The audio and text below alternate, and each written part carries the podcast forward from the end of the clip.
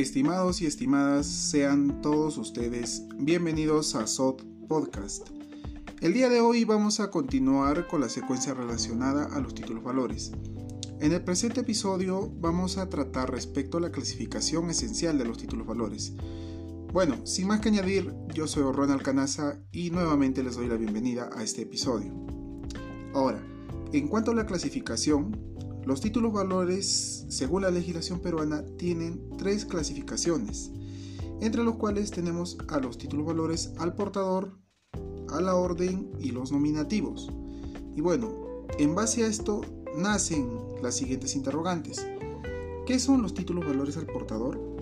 ¿Qué son los títulos valores a la orden? ¿Y qué son los títulos valores nominativos? Para desarrollar el presente tema hay que tener en cuenta de que los títulos valores al portador eh, pues no tienen consignado el nombre de una persona en específico, sino que con el simple hecho de tener ese título valor que está materializado en un documento, ya eh, pues con el mero hecho de tenerlo, pues una persona puede acreditar que es el propietario, que es el, que es el titular. En otras palabras, un título valor al portador será cuando no figure el nombre del titular. Solamente en el documento consta de que, bueno, puede ser un cheque al portador. Ahora, este tipo de títulos son más empleados en los cheques bancarios, pero algo curioso de esto es que normalmente no contienen cifras altas.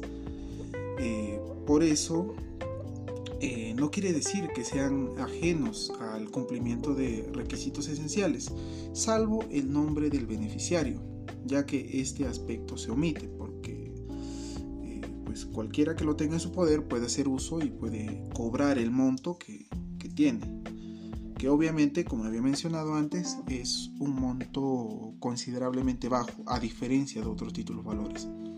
Ahora, ¿cómo eh, nosotros podemos exigir el pago de un título valor al portador, para ser específicos. Esto es sumamente sencillo, porque quien tenga en su poder ese título valor, como es el caso del cheque bancario, eh, pues solamente debe identificarse y con ello pues tiene que portar su documento oficial de identidad y pues apersonarse a una entidad bancaria donde antes de realizar su cobro pues colocará su nombre, el número del documento oficial de identidad y procederá a suscribirlo mediante una firma. ¿Y esto para qué? Esto tiene una finalidad de dar fe de que la obligación contenida en ese título pues ya ha sido satisfecha.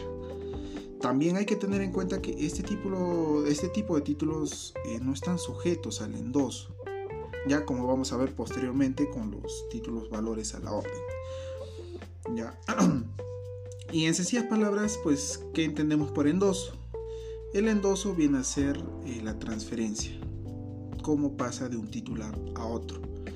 Y bueno, esto también puede darse de diferentes modalidades, pero pues el tema específicamente del endoso se va a tratar más adelante.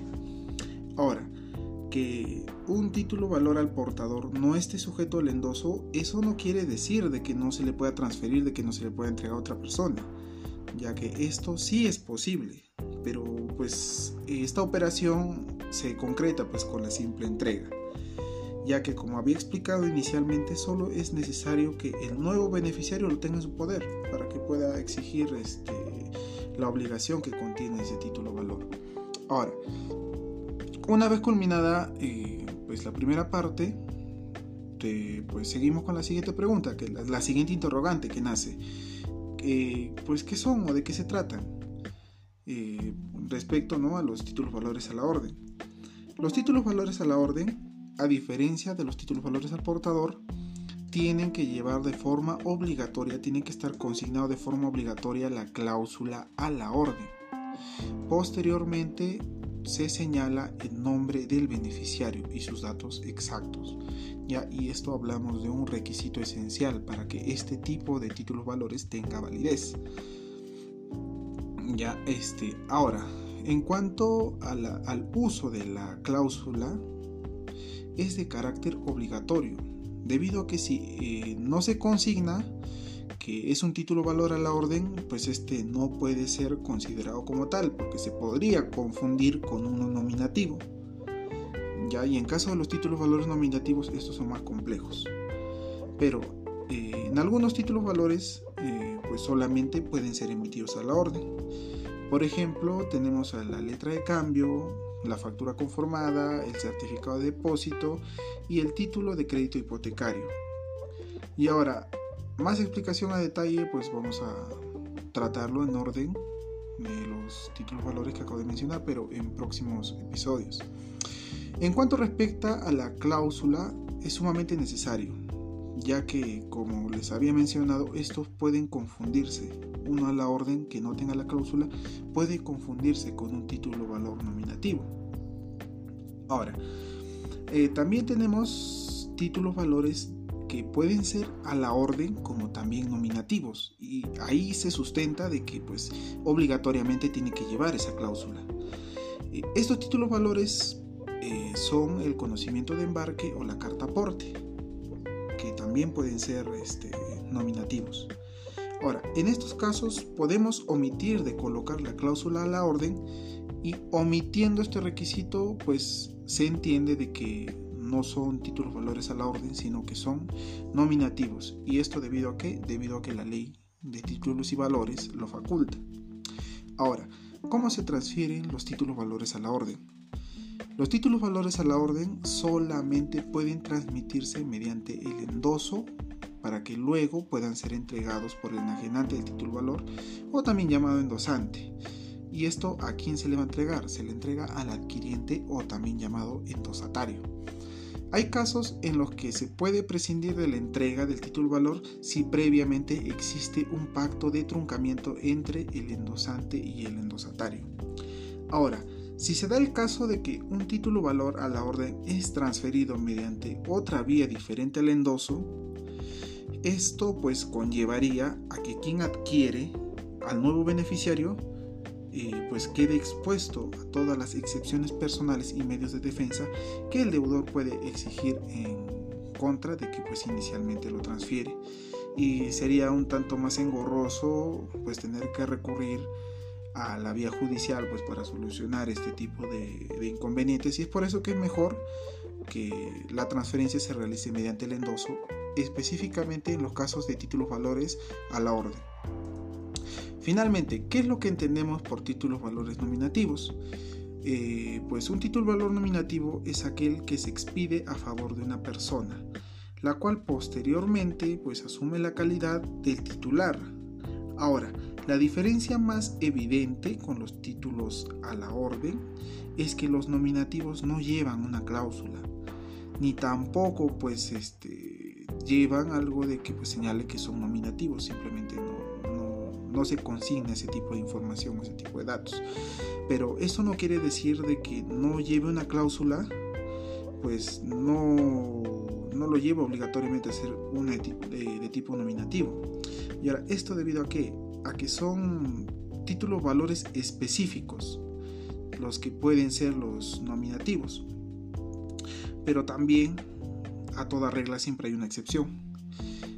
Para esto cabe mencionar de que existen títulos valores que a la par de ser nominativos pueden ser también a la orden, ya como es el caso de los pagarés bancarios, o sea, el ejemplo invertido de los títulos valores a la orden que pueden ser nominativos, pero bueno, hay un caso acá de que una clasificación de título valor nominativo pues puede ser a la orden.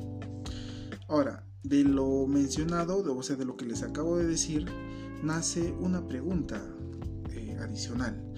Ya habíamos tratado de cómo se transfieren los títulos valores al portador, cómo se transfieren los títulos valores a la orden. Y ahora la pregunta es, ¿cómo puedo transferir un título valor eh, pues nominativo? En cuanto a los títulos nominativos, estos, a diferencia de los títulos al portador o a la orden, se transmiten mediante la cesión de derechos. Y ese tipo de transferencia es similar al endoso, pero la transferencia eh, puede constar en el mismo título valor o también puede realizarse en un documento aparte. ¿Y esto para qué? Para que la transferencia sea válida, pues también la, cesión de derechos debe ser comunicada al emisor del título valor, cosa que no pasa con los anteriores. Y bueno, ya que eh, el beneficiario es una persona diferente, pues tiene que realizarse la comunicación y luego de haberse realizado la comunicación se procede con la anotación respectiva en la matrícula o también pues si se encuentra registrada en una institución de compensación y liquidación de valores también se deja como registro.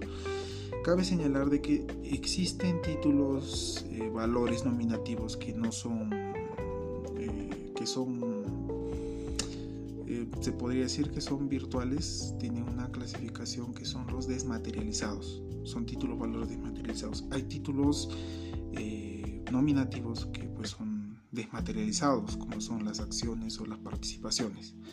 Bueno, sin más que añadir, espero que el presente episodio haya sido del agrado de todos ustedes y me despido hasta la próxima oportunidad.